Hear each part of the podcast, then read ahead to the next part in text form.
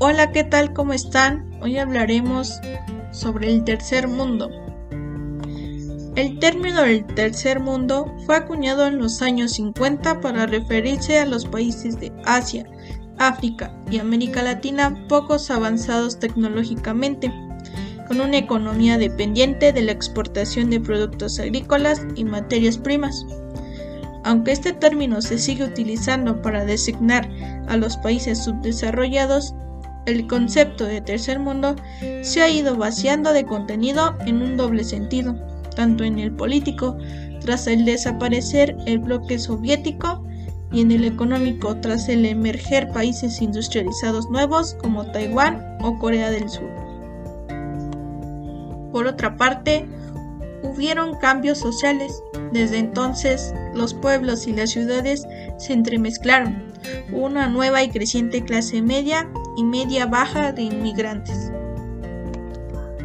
Hubo un impacto político de los cambios sociales, la irrupción en masa de los jóvenes y de los habitantes de la desafiaba el monopolio de las reducidas élites occidentalizadas.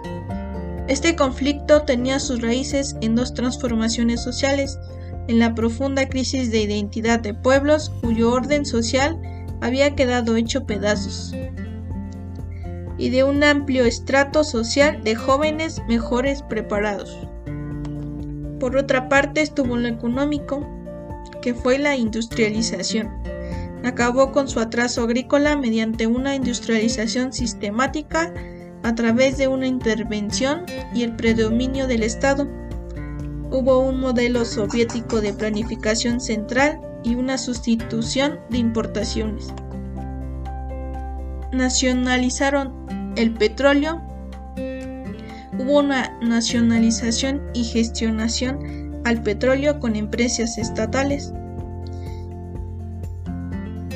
Hubo el nacimiento de los NIC entre Brasil y México.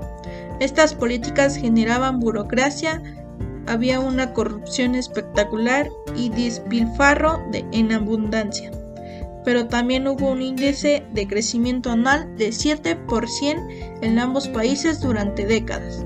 Ambos países también poseían una población bastante grande como para constituir un importante mercado interior. La industrialización por sustitución de importaciones tenía sentido allí, o por lo menos lo tuvo durante mucho tiempo. Y por último estuvo la parte de lo político. Hubo una descolonización. Los países descolonizados adoptaban el modelo político de sus amos imperiales o de sus conquistadores. Eran tan poco realistas como solían serlo las constituciones de las repúblicas latinoamericanas.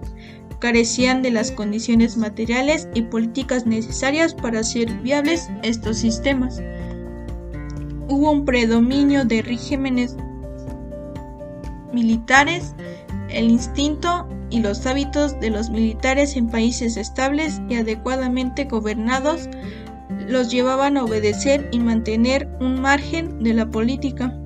Participaban en política del mismo modo que otro grupo de personajes oficialmente sin voz. Las mujeres de la clase gobernante eran intrigadas entre bastidores